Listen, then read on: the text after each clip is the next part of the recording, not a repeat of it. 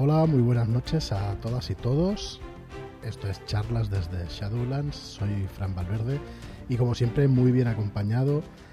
Como siempre me acompaña Joaquín. Joaquín, ¿qué tal? ¿Cómo estás? Hola, muy buenas, bienvenidos. Eh, pues estupendamente, aquí bien acompañado también, como tú. Sí, espero que se nos oiga bien. Lo primero, que en estas emisiones de YouTube hemos tenido algún problema técnico y por eso ya la presentación se ha movido todo, se ha movido el overlay. Espero que nos, que nos veáis bien y que nos escuchéis bien. Ahora nos confirmáis. Y también, pues muy bien acompañado de Alberto Martínez, Kisama. ¿Qué tal, Alberto? ¿Cómo estás? Hola, buenas. Bien, aquí ando. Deseando tenerte con nosotros un día ahí en el podcast o en los vídeos. Y mira, por fin hoy, hoy es el día, hoy es el día. Eh, sabes que estás supliendo a Marlock, ¿no? Pero me voy a escapar. Pues ya, encantadísimos de tenerte por aquí. Ahora hablamos contigo largo y tendido. Y David, rolero viejo hace buen caldo. ¿Qué tal, David? ¿Cómo estás? Hola. Mm, pues nada, muy bien, encantado y todo lleno de ansia, hype, mezclada y removida, mm, agitada y de todo, porque vamos, eh, muchas ganas de reír de amarillo. Pues sí, pues sí, muchas ganas, la verdad, de, de presentarlo, de empezar ya con, con, la preventa, de trabajar a tope para tener el juego cuanto antes y que lo podáis ver eh, pues lo más rápido posible.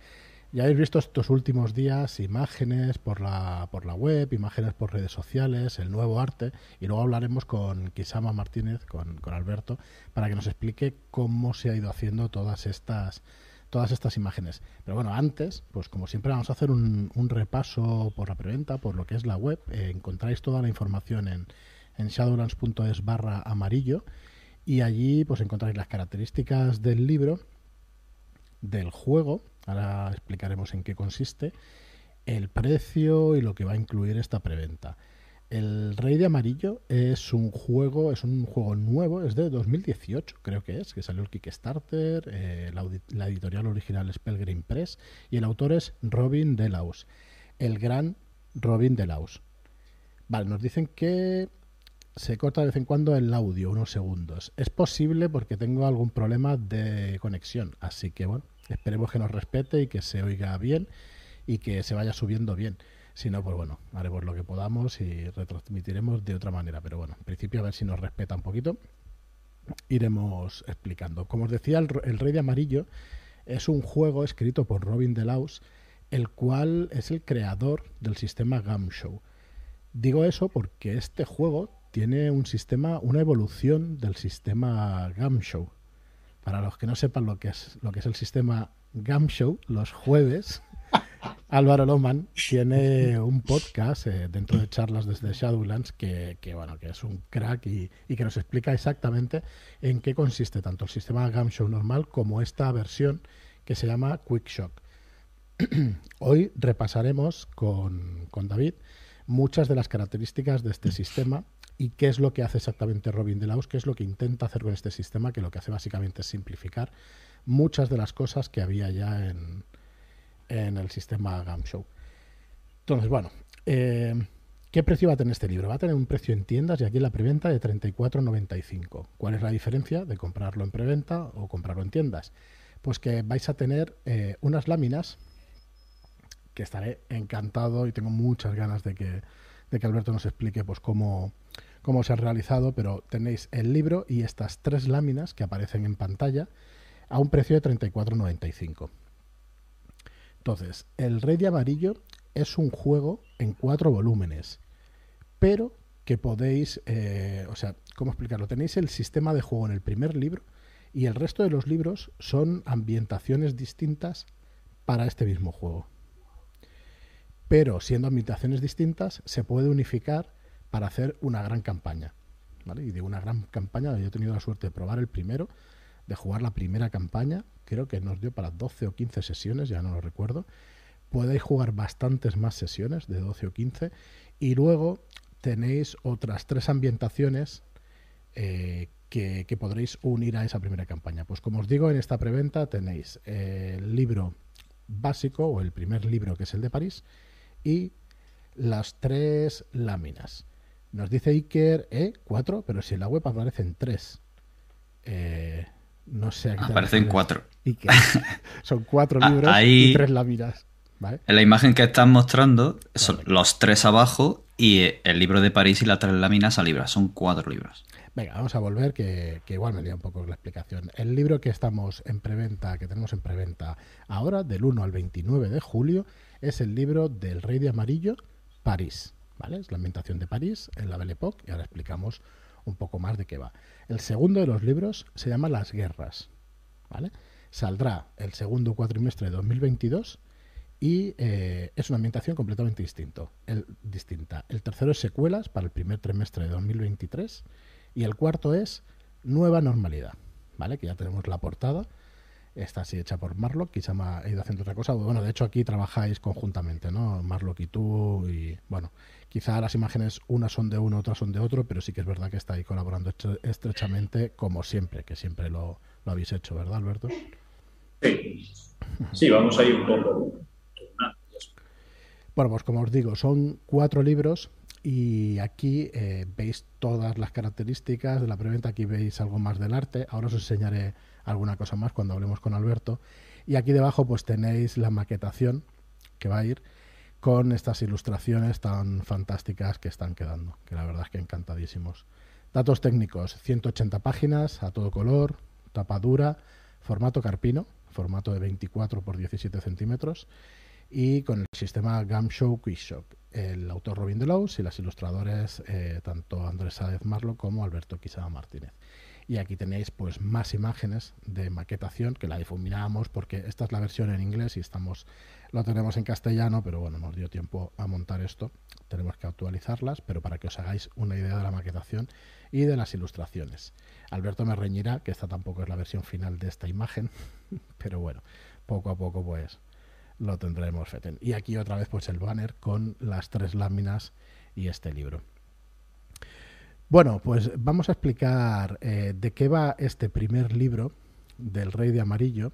Eh, por cierto que este jueves que viene, eh, yo acabo de escucharlo, el podcast que ha grabado, que ha grabado Álvaro, Álvaro Loman, al cual le pone música genialmente Joaquín, que lo tenéis que escuchar porque está brutal, eh, hace un repaso de este sistema Show y de las características principales.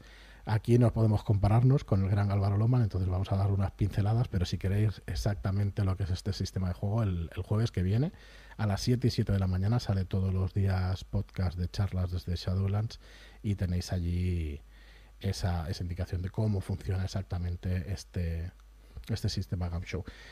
Bueno, pues como os digo, primer tomo, París. Eh, es el París de la Belle Époque. Vamos a encarnar, eh, los jugadores van a encarnar, a encarnar a una serie de estudiantes de arte y vamos a poder ser pintores, vamos a poder ser escritores, vamos a poder ser cualquier persona de la bohemia de aquella época. Eh, entonces, eh, vamos a enredarnos en un misterio en ese París de esa época y en ese misterio relacionado con gárgolas, incluso con vampiros, con la decadente realeza alienígena y con un montón de criaturas más. Y bueno, nos vamos a encontrar con que no creo que sea sorpresa para nadie. El Rey de Amarillo es, eh, de, es, un, es un libro, es un cuento de Robert W. Robert W. Chambers, en el cual pues una presencia va acercándose a nuestro mundo y se va fusionando con nuestro, con nuestro mundo pues cambiando la realidad. Y eso es lo que vamos a ir viviendo a través de todas estas épocas. En esa primera de París de la Belle Époque, en la segunda, en, en la llamada Las Guerras, porque en este segundo tomo eh, vamos a encontrarnos que la Primera Guerra Mundial se ha unido con la Segunda y, tenemos un gran conflicto europeo y la época es 1947. Entonces vamos a estar jugando en un inquietante campo de batalla donde ha habido... mmm, fusión de la realidad con cosas que nos trae pues el Rey de Amarillo, de desde Carcosa. En secuelas, es el segundo, el tercer libro, está ambientada también en, está ambientada en la misma realidad, pero en Norteamérica en, en 2017, o sea, la época actual. Y va a ser ambientada en una sangrienta insurrección que ha derrocado un régimen dictatorial eh, en Carcosa. ¿Vale? Así que los jugadores se van a convertir en antiguos partisanos que se adaptan a la vida ordinaria y van a intentar reconstruir una sociedad justa a partir de las cenizas de la, de la guerra civil. Así que, bueno, eh, realmente muy interesante. Bueno, todo lo que hace Robin de Laus para mí lo es. Y, bueno, y este libro, la verdad es que, que tiene una pinta espectacular. Y luego un libro que hemos venido a llamar Nueva Normalidad, que en inglés es This is Normal Now, ¿no? esta es la normalidad ahora. Eh, hemos creído que este juego de palabras pues, pues ilustra bien lo que es una situación súper rara y es una nueva normalidad donde el 2017 que conocemos no es el anterior del anterior libro, está impregnado por seres sobrenaturales y cambios de realidad que se van fundiendo pues, pues con ese misterio de Carcosa. Así que esto es en definitiva lo que es el Rey de Amarillo. Tenemos el sistema de juego, como decía, el Gum Show Quick Shock, aquí dentro del primer tomo. Y antes de empezar a ver un poquito más el sistema, de conocerlo un poquito más en profundidad, pues como mínimo los cambios sustanciales, vamos a ver eh, algunas de las imágenes que tanto Kisama como Marlock pues, nos han hecho para, para la ocasión. Vale, aquí tenéis de nuevo por las tres láminas con el libro y estas son algunas de las ilustraciones interiores. Estoy mostrando la de la entrada al teatro, Alberto. Esta entrada al teatro que entiendo que es, eh, es una fusión de, de fotografías, perdón, de ilustraciones, de cuadros antiguos, eh, pero de otro, de otro montaje también, ¿no? O sea, la parte de arriba tienes un, un edificio. A ver cómo, si se ve ahí. Esta la hizo Marlock. No sé si lo de arriba, creo que es una foto, me parece. Vale, sí, son, es una foto mezclada con un cuadro de la mm. época. creo que sí, no lo sé seguro. Sí, tenemos, creo que tenemos entre el público un historiador del arte que nos podría guiar un poco sobre, sobre estas cosas, que está por aquí. Y no es coña lo que estoy diciendo. Y esta segunda, pues es la segunda, o sea, es la, la portada del segundo volumen. Esto es una fusión también de, de varias cosas, incluidos los pinceles de Marlock. Aquí ha metido mano Marlock, ha hecho eh, ¿Cómo lo llamáis a esto, Alberto? ¿Med painting o, no? Sí, Med painting, sí. Eh, yo, mm, tenemos otras imágenes que hemos sacado de unos lienzos base con los cuales vosotros trabajáis eh, y a partir de ahí vais haciendo un montaje. Entonces, antes de seguir, lo que vamos a hacer es irnos otra vez a la página principal y os voy a mostrar un vídeo que Alberto nos ha preparado para la ocasión donde vais a ver exactamente cómo va este montaje. Ahora estáis viendo pues el rey de amarillo y cómo eh, a partir de esas capas se van fusionando las imágenes y vais pintando, vais componiendo estas imágenes una detrás de otra. Tardaréis unos segundos vosotros en verlo, Alberto, pero ya, mm. ya están viéndolo. Sí, aquí lo que se ve son en realidad las capas finales. O sea, son las capas superpuestas. Esto en realidad tiene todavía más, más movida, ¿vale? Porque hay que recortar, hay que pintar. Por ejemplo, aquí no se ve cuando se pinta, se ve como la capa se activa, ¿vale? Y ya está. Y no están, evidentemente, no están todos los procesos porque yo no puedo guardar todas las capas que, voy haciendo porque si no pesa mucho el archivo, ¿sabes? las que, pero sí que las que voy dejando, pues es un poco el. Pero mira cómo empieza con un paisaje que tiene un arco iris, por ejemplo, es un cuadro. ¿Vale? Y luego usando diferentes cuadros, pues por ejemplo, otro de arriba es el templo, también se retoca, se juega un poco, ¿sabes? Con, a ver qué va pasando. a mí me gusta ir jugando y eso, a ver qué pasa. Es una maravilla. Bueno, pues esta imagen del segundo libro, del de las guerras, está hecha con la misma técnica y está hecha porque había una, una imagen que recordaba a un soldado y, y, dijimos, ostras, y esto con un casco y tal, y al final fusionando imágenes y trabajando la imagen una detrás de otra, la verdad es que, que bueno, ha quedado una imagen estupenda inquietante, cuando menos, de, esta de las guerras. Esta otra igual, un sectario con, con su bichito detrás, que la verdad es que también tiene una, una pinta buenísima. Esta es la portada del libro, que sinceramente es una genialidad. También Marlo con un cuadro parisino de época bastante famoso, pero aquí abriendo un portal. Y bueno, sí parece que va a llover. Tiene un, unos relámpagos estupendos. Y realmente estáis consiguiendo una técnica, la verdad es que espectacular. ¿Llegáis a tocar los lienzos antiguos para realzar colores y todo eso, Alberto? ¿Vais cambiando cosas? Sí, sí. Sí, aquí, a ver, mezclamos también varios cuadros muchas veces. Hay algunas que tienen varios cuadros mezclados. Entonces es un poco también, y tienen foto también, y pintar, y luego la IA también. O sea, es un poco, vas como haciendo un collage. Vale, vas cogiendo de aquí, de aquí, pero claro, no es solo cortar y pegar, porque al final tienes también que darle el ambiente, la textura, ¿sabes? Para que no cante, que no se vea ya, según también lo que quieras conseguir, ¿vale? Eso ya va a depender de cada, de cada ilustración. Pero yo, por ejemplo, en las mías sí que he intentado eh, pillar ese rollo del, del, cuadro que use de principal, como que todos tengan ese, ese rollo. Por cierto, que un saludo desde aquí a Marlo, que yo me he liado a hablar, no, no, he dicho nada, está malo el pobre, no ha podido estar con nosotros. Pero, pero bueno, de aquí te echamos de menos Marlock y esta de hecho es una ilustración suya por completo. Es un cartel de, de la obra Casilda que va a tener una importancia capital en esta campaña y que está precioso, la verdad es que, que está muy chula esta ilustración. Otra aquí con el signo amarillo, con unos ojos tentaculares al fondo. Bueno, vais a tener un arte en este libro, en mi opinión, de lo mejorcito que, hemos hecho en Shadowlands. Así que, Alberto, felicidades porque. gracias. Está, quedando espectacular. Este arco de triunfo con esas criaturas saliendo por ahí. El que me diga que es spoiler, a ver, que estamos jugando cositas. cositas ¿eh? Y la Torre Eiffel también. Bueno, aquí tenéis. Eh, ¿Qué tal de las gárgolas que hiciste? Esto sí que es una pintura muy clásica. Y aquí tuviste que hacerla tú, ¿verdad? Esta gárgola es tuya por completo. Eso me hizo más. Sí, las gárgolas estas, hay varias. Creo que salen cinco, me parece, por ahí. Hay varias por ahí pegadas. Sí. Entonces, sí que estas son a partir de trozos de la IA y pintando encima. Hemos compuesto ahí pero este se complicó más porque las árbolas no las sacaba, básicamente. Sacaba cosas muy raras. Porque la IA como que tú le pides, ¿no? En plan, trabaja para mí. Y entonces le das como unas palabras, un poco vamos buscando, mm, por ejemplo, si le metes entre las palabras óleo, a lo mejor te simula cosas de óleo, ¿sabes? Pero no siempre te va a sacar algo ahí. Entonces, este, si os fijáis, que es más clarito que los demás, hay que darle esa textura, voy a ir jugando un poco con las capas, montando, pintando los tonos ahí y eso. Este además creo que tiene la firma del autor original, me parece que está ahí totalmente, abajo. Totalmente, la tiene, debajo de la falda. La tiene.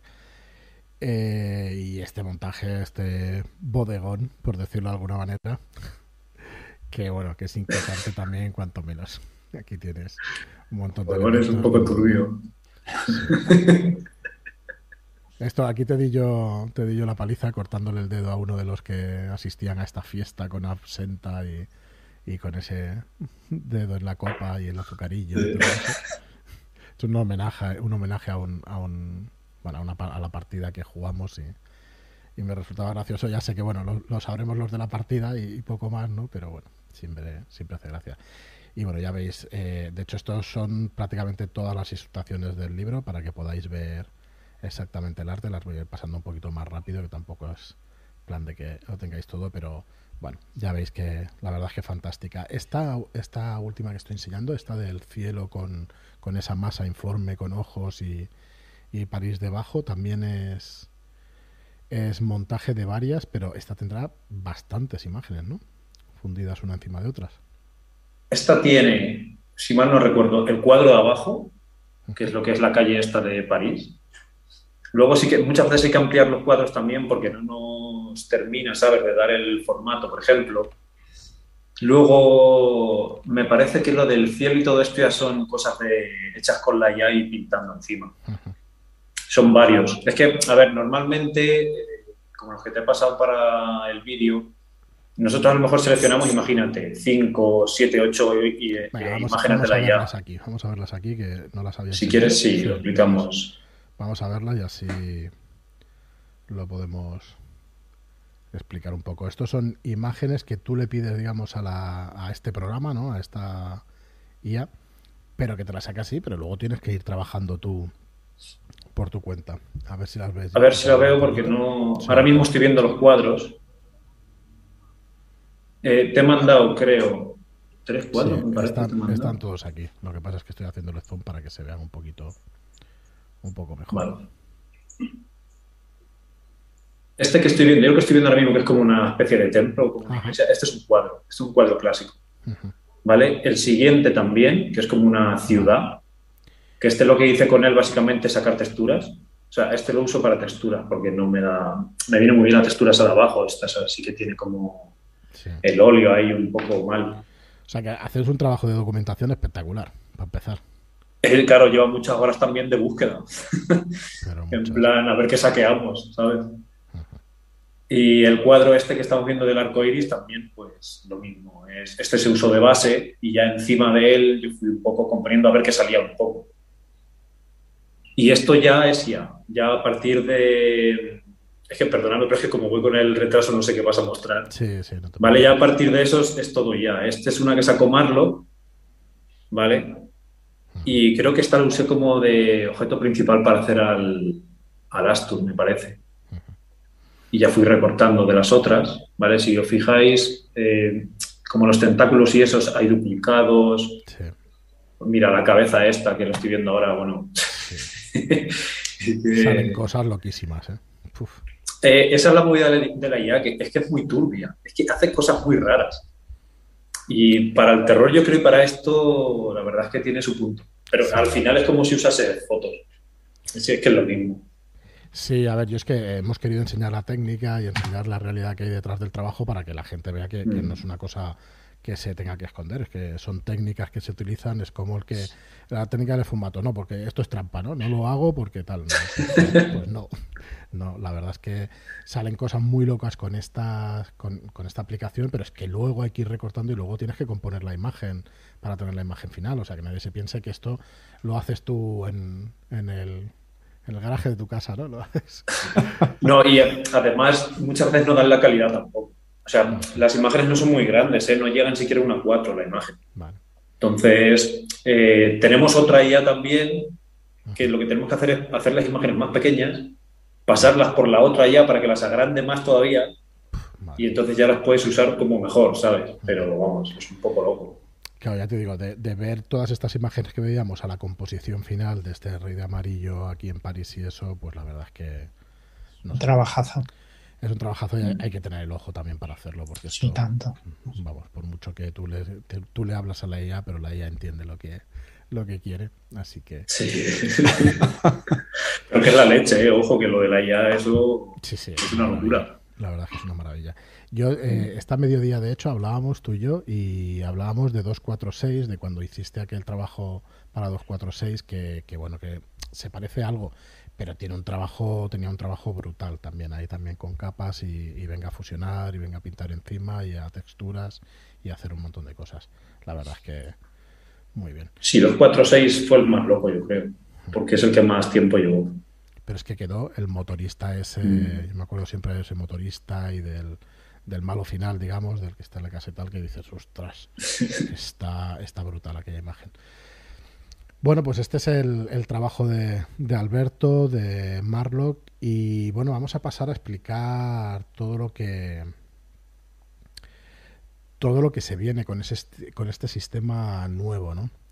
Yo creo que el Gamshoe, si me Gamshoe, todos los que nos escuchéis sabéis que tiene como dos mecánicas o dos, eh, sí, dos mecánicas diferenciadas. Una son las habilidades generales y la otra son las habilidades de investigación.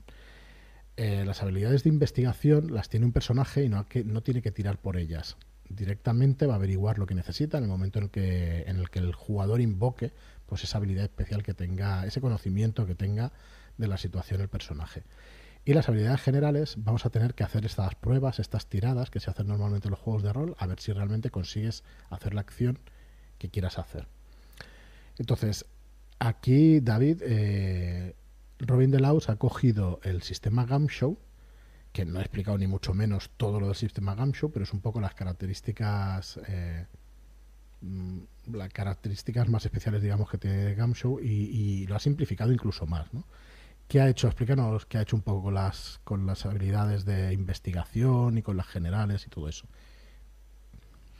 Pues eh, se ha divertido un montón jugando con Gamshow desde que consiguió el, el Confidencial, el Cthulhu Confidencial, ha seguido jugando con el sistema y ha hecho diferentes iteraciones, ha cogido esto de Confidencial, ha cogido esto del Gamshoe clásico y ha estado pensando en cómo adaptar la mejor experiencia a los cuentos de Chambers y, a, la experiencia de juego de esta inmersión, de influencia del rey de amarillo, de Carcosa, que está alterando la realidad. Y lo ha hecho simplificando tanto el sistema de combate como el sistema de uso de las habilidades de investigación y finalmente también el sistema de heridas y de estabilidad.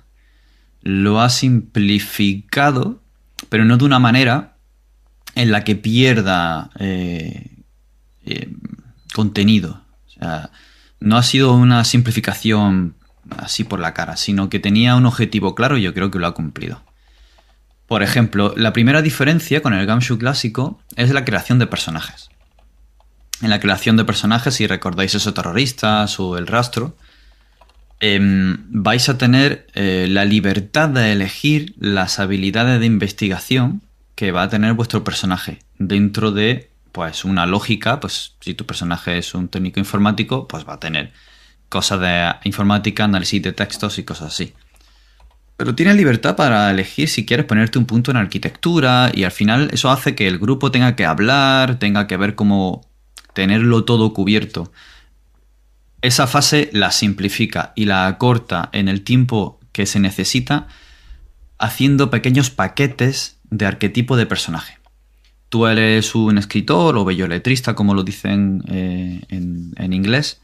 E-, eres un pintor, eres un escultor, eres un la mayoría de los personajes van a ser estudiantes de arte o relacionados con este submundo bohemio de, París de 1895. Entonces, dentro de ese paquete vas a tener las habilidades de investigación que tu personaje va a tener. Esto no impide que sea flexible y que te las intercambies con algún jugador, puedas cambiar dos, las que tú quieras, pero esas son las que vas a tener y no tienes que distribuir puntos. Si tienes esas habilidades, eres experto en eso y sabes hacer muy bien ese trabajo. Si el conocimiento es del, del submundo bohemio, pues vas a saber codearte con la gente de allí y demás. Luego, por otro lado, están las habilidades generales que se han reducido en número, pero vienen siendo más o menos parecidas. Tenemos sentir el peligro, estabilidad, salud, atletismo, lucha, ya todo el combate, disparar, eh, escaramuza, armas, se concentra en una sola habilidad de lucha. Y aquí sí, como siempre, gestiona el gasto de puntos y gestionas eh, esas tiradas con la dificultad que te va a dar el, director de juego. ¿Qué pasa? Puedes pensar, bueno, entonces si ya no tenemos puntos en las habilidades de, investigación, pues ya no voy a poder gastarme un punto para obtener ese, ese beneficio extra que quiero yo eh, obtener, pues como suele decirse en esos terroristas, realizar algo en menos tiempo, obtener una pista secundaria, influir en, en un personaje de una manera duradera, pues lo vas a conseguir. Porque Robin Delaus ha implementado el mismo sistema que creo que ya estaba en, en Confidencial, Control Confidencial, que es el de los push, que creo que van a ser impulsos. Estos impulsos te permiten hacer eso. Te permiten añadir un sentido narrativo a la escena del uso de la habilidad, forzarla un poquito más, obtener eh, lo que necesitas en menos tiempo y una serie de beneficios que vas a poder distribuir y gastar en cualquiera de esas habilidades. Tú decides cuál es la habilidad en la que lo quieres gastar y luego se van a renovar. Ah, creo que es cada, cada escenario, cuando terminas cada escenario o cada arco, te los vuelven a, dar. Se renuevan, creo que el orden del orden de dos, cada escenario y cada arco todos. Y ya está. Esas son las principales diferencias en lo, que en lo que es la creación de personajes y el uso de las habilidades de investigación. Pero luego hay otras muchas diferencias. No sé si queréis que pase a, a eso o... Eh, sí, comentar únicamente que lo de las habilidades de investigación me parece una simplificación genial. Creo que lo de los puntos está muy bien. pero, pero que realmente le sienta también muy bien. Tú tienes esa habilidad y vas a conseguir, o sea, no sé si tenía antes mucho más sentido el, eh, el tema de los puntos. Mm, igual no es lo acertado, ¿no? Hacer una comparación entre uno y otro porque tienen sabores distintos cuando se juegan. Pero la verdad es que me parece... Sí, eh, simplifica la gestión de los puntos de, de, investigación a la hora de conseguir beneficios extra en el uso de esos impulsos y que tú puedas, pues, tengo dos, tres puntos de impulso, pues, ¿qué me hace falta? ¿Metérselo los tres a esta habilidad a lo largo de, esta, de este escenario? Pues se los metes los tres a esa. Por poner un ejemplo, si no estoy equivocado, si tú quieres eh, usar una habilidad como, como la de... Uy, la diré mañana. Eh, infiltración, por ejemplo, que no recuerdo ahora si existe en este libro, pero bueno, una habilidad común de uh Show en infiltración, igual puedes gastar un impulso para conocer a uno de los guardias de la zona donde te vas a meter allí y todo eso. ¿Puede llegar a ser tan poderoso como eso? No recuerdo si es una, una habilidad general. Vale, vale. Que creo que sí. Me suena que puede ser habilidad general, pero sí que te puedes apoyar gastando un impulso en submundo para conocer a esa persona y que eso te ayude y te rebaja la dificultad quizá a la hora de infiltrarte pues funciona más o menos así para que para lo que veáis. pues voy a gastar mi impulso para meterme en la conversación y eh, Mati González nos dice, nos pregunta si lo podría dirigir una directora Nobel. sí. Sí, yo como sistema de juego sin ningún problema. Porque no es Habiendo tocado otro Gamshu, esos terroristas y rastro, es más simple de gestionar, eh, no tienes tantas eh, reglas opcionales que puedes llegar a manejar con los beneficios de los gastos de investigación, de el todos para uno y el uno para todos, que suele ser una regla que a veces crea confusión. No, eh, todo eso está simplificado y en un paquete de reglas claro y conciso, con ejemplos del uso de las reglas, pero no ejemplos con un parrafitos, no, sino una escena entera de una partida de juego explicada por Robin DeLaus. Este personaje ha dicho esto. Entonces hace, hace, esta tirada. El otro le apoya de esta manera y va explicándolo cada uno de los apartados más conflictivos, que no llegan a ser conflictivos, ya digo, pero los que pueda haber cierta problemática de comprensión, hay un ejemplo muy, muy, muy chulo para cada una de esas. Yo sí, yo creo que sí es, se podría utilizar perfectamente. Eh, mira, eh, Joaquín, creo que hay otra pregunta que si no está relacionada casi. ¿No? Bueno, pues no la ve. Pregunta si sirve como ambientación para París o solo para la partida que traiga. Eh, sí, lo vamos a tratar en un momentito. Es una de las genialidades para mí de este juego porque te va a traer ambientación para que puedas jugar en, en París y montarte tú mm, muchas partidas voy a decir cientos de partidas, bueno, no sé si cientos, pero muchísimas partidas, realmente sí. Luego, luego nos explayamos un poquito más con eso. Eh, de acuerdo. cambios eh, también sustanciales o que yo creo que pueden ser mm, muy golosos para explicar. El tema del combate, David, o si quieres explicar alguna cosa antes, pero yo creo que es importante el tema del combate que expliquemos cómo funciona en este sistema. El combate ha cambiado también al ser eminentemente una ambientación que busca el disfrute de la investigación sobrenatural, lo que hace es reducir el combate individual y, se apoya en el desarrollo del combate en el grupo, de manera que no vamos a tener tiradas de iniciativa de los antagonistas contra los, eh, los investigadores, cada uno declarando lo que quiere y luego resolviendo por separado, no lo ha simplificado todo de manera que los antagonistas, los personajes no jugadores, los que lleva el director de juego, jamás tiran. Ellos lo que van a ofrecer es una dificultad para la tirada de lucha. Y la tirada de lucha se resuelve entre todo el grupo. Y lo hacen en varias fases. Por ejemplo, la primera, eh, el grupo define el objetivo. Tienes un encuentro, imagínate, eh, como viene en el libro, en un callejón hay una gente que tiene una, banda que tiene ahí un objeto que os han robado y lo queréis recuperar. Tienes que definir cuál es el objetivo. El objetivo puede ser matar, dar una paliza, dejar fuera de combate, huir, escapar, hacer que se retiren, conseguir un objeto y huir, imponerse. Entonces, hay una serie de, objetivos que tú tienes que definir y que van a ser el objetivo del grupo. Luego se mira la dificultad de, de esa criatura, de ese enemigo, de ese antagonista. En el ejemplo, por ejemplo, este grupo, esta banda va a tener una dificultad de 5, un nivel de desafío de 5. A partir de aquí, los jugadores deciden cómo van a realizarlo y qué habilidades van a utilizar. Lo normal es que utilicen la habilidad de lucha y decidan cuántos puntos se gasta cada uno en lucha y luego van realizando una tirada cada uno. Pero tú podrías decidir eh, distraer a uno haciendo otra acción que no sea directamente lucha, pero sí que estás ayudando al grupo. Al final, el valor de desafío te va a dar la dificultad de la tirada para cada uno de los jugadores para conseguir ese objetivo. Así pues, si estamos nosotros cuatro y nos enfrentamos a esa banda, yo decido gastarme tres puntos. Eh, por ejemplo, Fran se gasta dos. Por suerte no tiene una pistola, si no lo hubiera sacado ya. Joaquín se gasta otros tres y Alberto se gasta otros tres, ¿no? O cuatro.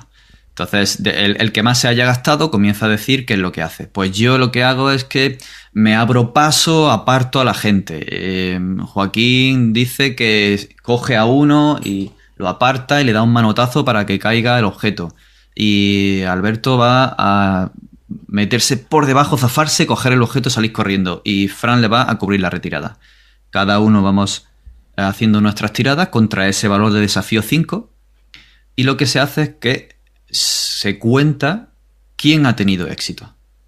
Si la suma de todos los que han tenido éxito y se cuenta al final es cero o más, el grupo tiene éxito. Si es menos, fracasa y pueden ganar heridas.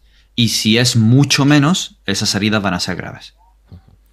A ver, eso lo que hace es simplificar las escenas y, realmente no basar un juego en, confrontaciones ni en combate. Es un juego más basado en, en ambientación, en tono, en el género y en, investigación más que en combate, en terror y, en todo lo demás que se quiere hacer énfasis. En la narratividad realmente ¿no? de, las sesiones de juego. Y vamos, funciona de coña. ¿eh? Yo, la verdad es que las oportunidades que hemos tenido de jugarlo funcionan muy, muy bien. Sí, dicho así, mm, eh, puede ser un poco árido, pero mm, visto en mesa y sobre el papel eh, se entiende perfectamente y, es súper ligero.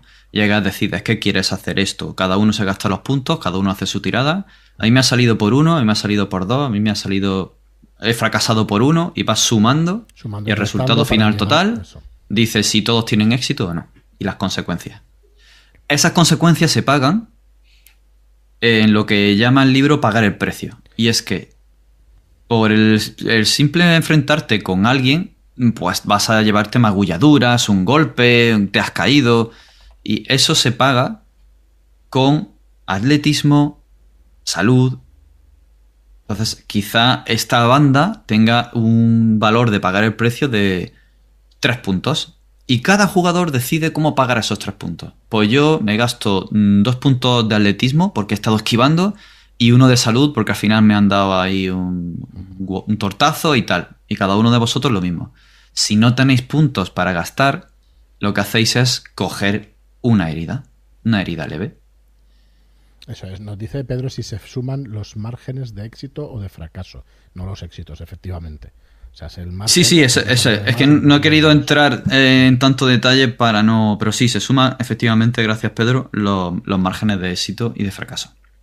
De hecho, se, eh, hacia arriba es hasta 3 y el que haya sacado más de 3, pues eh, no se cuenta más de 3, pero va a poder realizar un tipo de beneficio.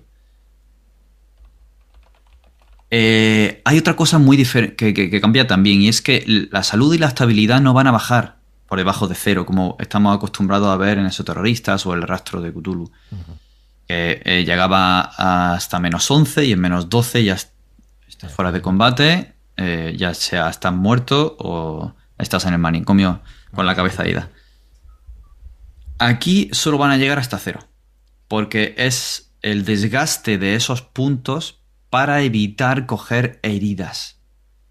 En el momento en el que tú no tengas puntos para llegar a poder absorber estas heridas pagando el precio de una acción o de un enfrentamiento, vas a coger siempre una herida. Y esa es otra de las, para mí, cambios y yo creo que aciertos también. Que es que estas heridas, sean leves o sean graves, vienen descritas por unas cartas, por unas consecuencias que vamos a ir pudiendo adquirir. Y vamos a tener, si no recuerdo mal, hasta tres, ¿no? Después de dos leves, la siguiente va a ser una grave o va a tener o vas a morir. Eso es. Eh, bueno, hay dos modos de juego. Estaría el modo horror, que ahí tienes, eh, puedes adquirir hasta tres heridas y la tercera ya sería eh, mortal. O el modo aventura oscura, que puedes llegar a, coger hasta cuatro. Estas heridas lo que hacen es quitar el, romper la dinámica de pérdida de salud y hacerlo de una manera más narrativa. Mm, Robin Telaus nos hace hincapié en que no debe pensarse como que tienes tres puntos de golpe o tres puntos de vida. Porque no hay un desgaste como tal. No es, uy, ya solo me queda uno, entonces estoy con la cara moratada, con una hemorragia aquí, estoy ya al borde de la muerte. No, porque puedes llegar a eliminarte estas heridas o reducir la gravedad gastando estos puntos de salud, pagando el precio, haciendo diferentes eh, lo que cada carta te pueda permitir en una tirada de primeros auxilios, hacer tal cosa para poder reducirte o eliminarte esa carta de, herida, en este caso. Entonces tú podrías estar a dos, adquirir dos heridas y una es un ligero mareo, la otra es una cojera leve y es como que estás entre aquí y allí. Y además te da consecuencias, o sea, te quita puntos de alguna de las habilidades o te quita, se quita capacidades que tenga el personaje. Que eso está bien, porque te capa ciertas cosas y dices, hostia, me tengo que sacar esta herida de encima. Eso es. Que tengo ahí esta tara. Otro tema que, que, en el que da importancia a la narratividad de estas heridas es que la última, la que te hace eh, quizá perecer o perder la cabeza, no tiene por qué estar relacionado directamente o sí con lo que te ha causado salida. Puede ser un agravamiento de una herida que ya tuvieras lo que te hace definitivamente eh, caer o puede que sí que esté relacionado con lo que, con lo que estás realizando. Él dice que se entiende más como si tú estás resfriado y además eh, te has torcido el tobillo, pues tú coges el coche con total tranquilidad y no vas a tener mucho problema. Pero si estás huyendo de alguien que te persigue y de repente se vuelca un camión y te va a caer algo encima, esas heridas sí que tienen importancia. Y el agravamiento de esa torcedura que te va a evitar conducir bien o salir del coche y huir antes de que te aplaste es lo que sí te puede llevar a, la muerte. Mm, no entendido como me quedan un punto de vida, me quedan dos puntos de vida. Pero bueno, eso ya es el, concepto de cómo lo quiere enfocar el, el Robin de Laos. Muy bien, pues eh, yo creo que explicadas las principales diferencias que tiene con Goom Show. Em, que nos podemos meter ahora y por último prácticamente con, lo que es el, escenario. El juego es un escenario, este primer tomo, París, eh, son las reglas y es un escenario de campaña. En realidad. Lo que es verdad que te da las herramientas para que formes tu propia campaña y unos ejemplos para que para que la puedas desarrollar eh, de una manera precisa, pero te va a dar un montón de escenas y te va a dar un montón de herramientas para que cada campaña, cada vez que la juegues, te salga una campaña distinta. ¿Cómo, lo mm. hace esto, David? Que tú lo conoces bien. Pues lo hace eh, pues a varios niveles. Primero, em, te habla de lo que es dirigir este juego, te habla, te da algunos consejos de cómo dirigirlo. Luego te da consejos para diseñar tu propio arco argumental, en manera como si fuera una serie de televisión que estás jugando o algo por el estilo. Y luego va un poquito más allá y te introduce incluso a algunos consejos de guion te habla de cómo situar las pistas, de cómo diseñar las pistas de forma lineal o en tubería que le llama. Eh, y todo esto tiene que ver con guion televisivo y, con guion en cine. Y la verdad que son unos consejos muy curiosos y vale mucho la pena eh, leerlo, el cómo diseñarlo. Pero es que en la ambientación ya no solo las ideas que te van dando el sistema, es que en la misma ambientación te va a ofrecer localizaciones, historia, trasfondo, te va a ofrecer personalidades que te puedes encontrar, eh, como mm, no solo personalidades del mundo de la Belle Époque, eh, artistas como Toulouse-Lautrec o, o, este Alphonse, ay no me acuerdo el apellido ahora. Yo no lo conozco. Del Art, del Art Nouveau. No sé si lo el... Alberto, pero yo... Bueno. Voy perdido, no te preocupes. sí, van a salir un montón. Personalidades también políticas y también ocultistas. La mayoría personalidades reales que podemos indagar mucho más para poder meterlas y, vamos, es, que en cada historia de cada uno de ellos y los ejemplos de cómo pueden ellos estar relacionados con el libro del rey de amarillo es una gozada. Además te, te permite poder utilizarlo incluso como mecenas de los personajes, porque los personajes van a ser estos estudiantes de arte y ellos pueden ser sus mecenas para ayudarles a estudiar a cambio de que les ayuden en las investigaciones con el, libro del Rey de Amarillo. Incluso sugiere cómo podrían ser antagonistas en un momento dado. Te pinta el París de la época. el cómo llegan ahí históricamente, qué es lo que ocurre años antes, qué es lo que va a ocurrir años después por si estás varios años jugando. Formas de enfocar la propia partida que tú puedas llevar a cabo. Pero es que además te viene una partida una aventura totalmente diseñada en el trasfondo del Rey de Amarillo, con eventos históricos, con estos carteles de Moulin Rouge y de, de, los teatros de la época, de la ópera, que es una maravilla.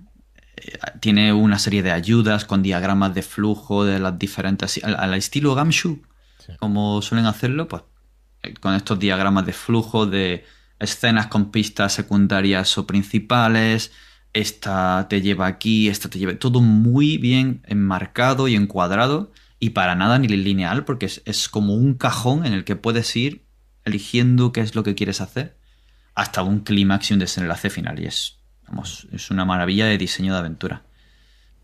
Pero es que vamos, yo leyéndolo se me han ocurrido dos ideas ya de aventura. es que te da, tan, te da tanto que es que eh, vamos, a mí me ha flipado. Eh, por ejemplo, localización en las catacumbas de París. Eh, uno de los. de las prisiones de, tratamiento psicológico más duras que tenían, donde llevaron al Marqués de Sade. En fin, te va dando un montón de emplazamiento y un montón de influencia y es que te surgen solas. Vamos, yo, yo no voy a jugar solo esta, yo si le meto mano voy a, voy a jugar mucho. Sí, no, no, es que es un libro para poder jugar muchas más partidas y en realidad tiene las reglas para ser un juego además. Eh, eh, y que nos hace una pregunta, luego, te la, luego la tocamos este tema. Perdona, ¿estás abriendo partida? pues mira, Estoy en primera fila. de las eh, de las que tengo en mente, pues sí, claro, claro, ¿por qué no? verás, verás, claro, claro. verás el chat. Bueno, oye, em, se me ha pasado una cosa, mis disculpas, porque esta mañana, ayer a las 12, eh, teníamos un sorteo y hoy a las 12 se ha acabado el sorteo y tenemos los ganadores del sorteo tanto de Instagram como de Twitter. El ganador en Twitter ha sido Santi N, arroba Santiago Neg. Eh, felicidades, Santiago. Gracias por participar en el sorteo. Para nosotros es un placer hacerlo y, y que participéis. Y en Instagram ha sido el Kino73, arroba el Kino73, que muchísimas gracias, lo mismo por, por participar y que lo disfrutéis el libro, ya estáis ahí apuntados para recibirlo en cuanto salga. En tiendas estará eh, a finales de septiembre más o menos, lo esperamos para principios de septiembre esta preventa. Y, nada, muchísimas gracias por participar, que se me pasaba ya el tema del sorteo, la verdad. Eh, pues nada, David, lo que decía es súper interesante. Yo es que la he podido jugar y, joder, yo es que no recuerdo si fueron 10, 12 sesiones, pero es que tenía muchísimo para recorrer. Y además, eh, un hilo conductor, y es que no, no puedo decir nada para no hacer spoiler, porque sí que hay un hilo conductor, por lo menos en la trama que nosotros jugamos. Pero creo que además hay varias tramas y varias cosas de las que puedes tirar, o sea que, realmente está, está, muy bien, muy evocador. Una, una época para jugarlo súper chula. Una cosa que creo que vale la pena decir es que eh, hemos hablado antes en estas increíbles imágenes e ilustraciones que habéis mostrado eh, sobre vampiros, gárgolas y otro tipo de, criaturas. Que no se vayan a llevar la idea errónea de que es un París lleno de bichos y que es una especie de mundo de tinieblas en el París, que no lo es. Te da todas las herramientas y un, como dice Pedro, un bestiario con unas criaturas tan originales y adaptadas a este París que puedes crear esas perturbaciones de la realidad basadas en, vampiros, si quieres, en la gárgola, en estatuas que cobran vida, en gente que se vuelve loca, en lo que quieras, porque te da todas las herramientas para que lo hagas como quieras. Entonces puede haber uno, dos, tres de estas criaturas en las que se base toda esta trama al estilo de, relatos de aquella época, sobrenaturales y, de relatos de terror de la época pero mm, lo que mm, ofrece no es eh, que detrás de cada esquina hay un bicho acechándote para, para, vamos, que no, que la gente normal no se da cuenta de esto, que tú estás prácticamente, entre comillas, solo, pero que vas a encarar el horror porque somos así y somos los protagonistas de la historia y lo vamos buscando. Sí, la verdad es que la sensación en partida es de estar formando parte de un grupo muy especial, que solo tú puedes ver esas cosas que están pasando en París. Y no tiro más para no hacer spoiler porque me conozco y empiezo a explicar. Pero esa sensación es chulísima, la verdad es que es chulísima. Es investigación, es eh, mucha investigación, pero mucho tono y mucho muchísimo carácter también y muchísima ambientación dentro de, claro, también nosotros jugamos con, con Calmujo y, eso es una garantía, ¿no? Pero la verdad es que me encantó, me encantó, la verdad es que muy guay. Nos dice Pedro Baringo que la ha jugado creo que varias veces y en una de las veces solamente en París, solamente en este libro estuvo 31 sesiones. Así que tiene Que sí, me lo creo. Tienes para darle lo que quieras. Nos decía Iker también que, que si es eh, este Gum Show es más sandbox que Railroad, no tiene nada que ver con el sistema no tiene nada que ver. No, tú puedes, tú puedes hacer una aventura Railroad o puedes hacer una aventura Sando. Eso es, cosa del diseño de la aventura. Pero, vamos, que la aventura que trae no es para nada Railroad. si en un diagrama de flujo este sería el Railroad, un cajoncito, otro, otro, otro, y que este te lleve aquí, esto es lo que tienes. Empiezas aquí y puedes ir a este, a este, a este, a este, a este, a este, este, que te puede llevar este a este o a este o a este, que te puede llevar a este, y es es un cuadrado así enorme, lleno de cosas interrelacionadas y el clímax. Es una maravilla de diseño, vamos, ya te digo. Eso es, eso es. Bueno, pues a mí me gusta mucho el resumen, la verdad es que lo resume muy bien lo que es el Rey Amarillo. Eh, de este juego se van a ver muchas partidas online, muchas partidas, porque está realmente bien. Es, eh, lo que está diciendo también ahora Eugenia, mucha investigación, eh, misterio y escenario para jugar, efectivamente. Mucha locura por parte de los jugadores, mucho involucrarte en la locura y, ver cosas que no están ahí o que sí están y que solo saben ellos. Eso es una sensación chulísima.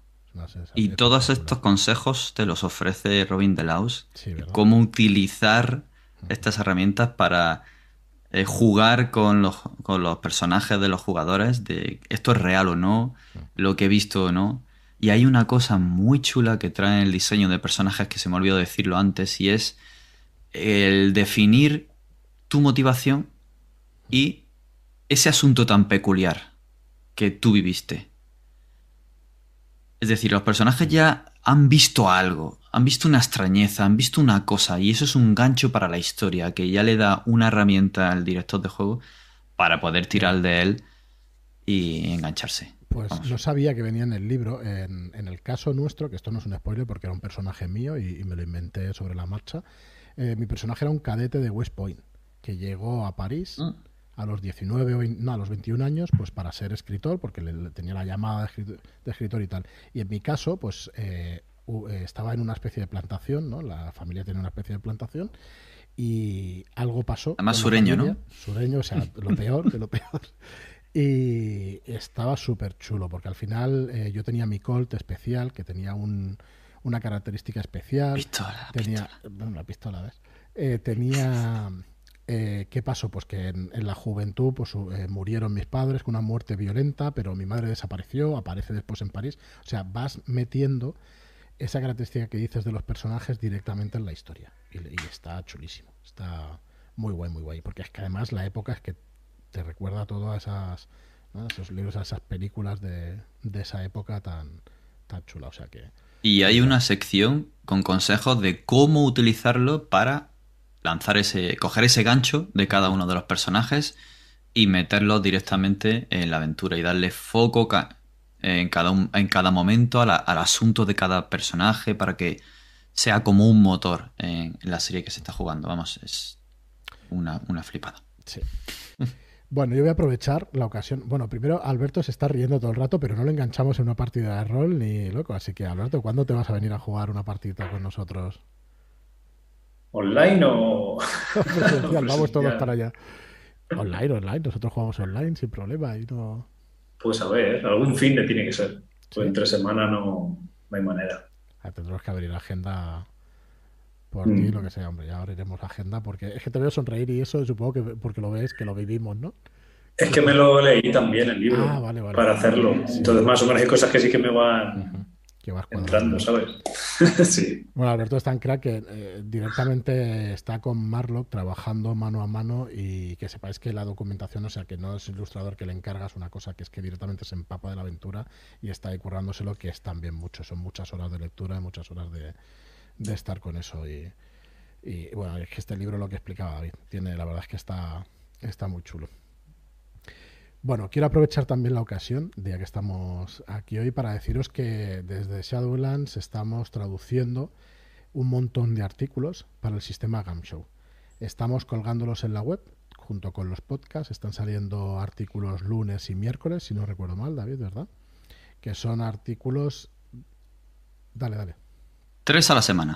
Lunes, miércoles, y viernes. Y son artículos con cosas eh, súper útiles para jugar Gamshow. Son, la mayoría son consejos prácticos y son ayudas prácticas para las partidas y para, un montón de cosas. Hoy estaba hablando y haremos una, una ayuda especial con las habilidades de todos los juegos Gamshow, una tabla donde tengáis las habilidades de terroristas, donde tengáis las habilidades del rastro y donde tengáis las habilidades de, de lo diré mañana, del rey de amarillo. Os veo reír y no sé por qué. El comentario de Mati. Hay una. ah, lo ha retirado y todo. Pues no digamos que se ha censurado, ¿eh? Luego me lo, ¿Qué va? Si ha sido, ha sido todo gracioso. Sí, sí, sí. pues un placer, Mati, pero yo no lo he podido leer. Me ha pillado, me ha pillado hablando. Si ella quiere, lo decimos, si no, no. Eso, eso, que lo vuelva a poner, que lo vuelva a poner por aquí. Pues lo que decía, que ahí vais a tener un montón de recursos. Y lo último, eso que se nos ocurría es eso, eh, un glosario donde vais a tener todas las habilidades de cada uno de los sistemas para lo que lo tengáis más, más fácil, ¿no? que lo podáis tener a mano. Em, hay artículos de los trenes de los años 30 en Gamshow para el rastro. Hay artículos de cómo jugar de trucos para, para la dirección. O sea, hay un montón de, de recursos. Son la mayoría traducciones de la web de Pelgrim de artículos que han hecho ya ellos. Y bueno, hay nuevos que saldrán, que hemos invitado a gente eh, que le gusta mucho el rastro y tendremos firmas invitadas en el blog pues muy prontito. Tendremos de César, de, Tristan Oberon, perdón, de Susurros desde la Oscuridad, de la página de Susurros de la Oscuridad, un artículo que ya nos tiene escrito, que, lo lanzaremos en breve. Y, y bueno, la verdad es que encantados de, de poder contar con, con todo esto. nosotros nos vamos a volcar con el sistema Gamshow, tenemos el rastro, más de 20 suplementos, tenemos el Rey de Amarillo, que parece únicamente un juego con cuatro campañas, y no lo es, es mucho más, ya lo iréis viendo, hay más material en inglés que irá saliendo. Y eh, desde aquí, bueno, tenemos en el, en el chat a Tomás Endarrubias, un, un escritor fantástico y un escritor, un rolero también, y escritor de aventuras, que nos ha hecho ya fundido en amarillo y que sacaremos próximamente, no tenemos fechas, pero que sepáis también que, saldrá esa aventura para el Rey de Amarillo. Así que el acuerdo con Pelgrim contiene también que podamos desarrollar eh, producto propio para el, para el Rey de Amarillo y para el rastro de Tulu. Así que eh, estoy leyendo el chat, no se anima Mati entonces a, a decir lo que había puesto. Bueno, ha dicho que sí, que podemos decirlo. Ah, pues venga, venga. Suéltalo tú, Joaquín. Pues que más el Marlock bueno. toma ya, toma ya. Seguro que nos está escuchando Marlock. sí. que se pronuncia, es que el pobre está hecho polvo. Está malo, ya tiene que estar malo para no estar, para no estar dibujando. Porque vamos, tú estabas dibujando, Alberto, mientras hablábamos. Ella ahí. Tengo aquí una libreta, estoy aquí moneando ah, Es que, es que darlo igual. Siempre que estamos aquí de, charla y en partida y eso, y está dibujando continuamente. No para el tío, ¿eh? No para, no para. Muy bien, pues bueno, estamos aquí bastante a gusto, la verdad, distendidos, pero yo creo que, bueno, creo que hemos explicado bien el tema del libro, el sistema y todo esto en shadowlands.es barra amarillo. Cualquier pregunta que tengáis, estamos a tiempo todavía. Si queréis preguntar alguna cosa, nosotros encantados de responderla. Eh, creo que Joaquín ha lanzado enseguida, oye, ¿cuándo se juega eso que tienes ahí en mente? Así que bueno, David, tienes ahí el, guante Yo creo que ya me ha apuntado la al primero, ¿vale? Bueno, el primero, eso del primero es mucho decir, ¿no? Acaba, de, acaba de soltar la partida, sí, sí, no, no le he dado tiempo de apuntar a nadie. ya tendría jugador ahí en mente y eso, pero bueno. Nada, encantado. Encantado de, poder sacar cosas mm, nuestras propias. Os digo que Tomás tiene, tiene desarrollada una pequeña campaña también en este Rey de Amarillo, en este juego. Y nada, lo vamos a, dejar. Lo vamos a dejar aquí. Muchísimas gracias a, a Alberto por acompañarnos hoy. Tienes que venirte en un podcast que conozcamos más tu faceta de ilustrador. Vale, hombre, sí. Tú cuando me digas, pues lo hablamos a ver. Pues sí, lo, grabamos. Eh, Tomás nos hace una pregunta. Eh, ya que estáis con Show, ¿tenéis pensado tocar Mutant City Blues? Es un juegaken, la verdad. Mutant City Blues. Así que bueno, eh, es muy buen juego. La verdad es que lo que puedo decir que es muy buen juego. Eugenia se cuela por aquí en la partida. Ya empiezan. Ah, sí, ya seguro. A la cola, a la cola. Por favor. Sí, sí. Antes de ella no puedo estar, pero segundo sí. bueno, pues lo que decía Alberto, muchísimas gracias por pasarte por aquí, de verdad, que un trabajo fantástico. Estamos súper contentos de cómo, de cómo ha quedado este Rey de Amarillo. Porque, la verdad es que lo he disfrutado, ¿eh? Me lo he pasado muy bien. Me alegro, pues es un gran libro y el trabajo ha quedado estupendo. Muchísimas ganas ya de verlo impreso porque, porque vale muchísimo la pena, la verdad. David, gracias por venirte, por explicarnos este sistema que, lo conoces bien. Un placer, es un placer siempre estar aquí con vosotros. Y, hablando de rol y de un sistema tan chulo y de... Es que es un regalo. Muy bien, y Joaquín, pues nada, nosotros seguimos grabando, ¿no? El lunes ahí. Seguiremos grabando más, más explicación de Gunshow y de...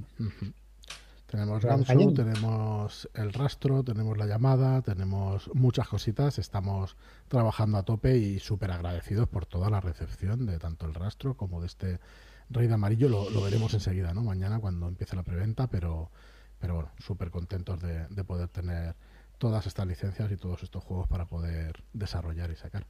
Así que nada, muchísimas gracias a todos los que habéis estado en el chat, a, a Mati, a a Eugenia, a Joaquín no sé quién es, a, Iker, a Tomás, a Pedro Baringo, a un montón de gente que se pasa por aquí, a Javier, a, montones y montones de gente que estáis siempre ahí, tanto en el chat como en el chat de, YouTube y el chat de charlas desde Shadowlands.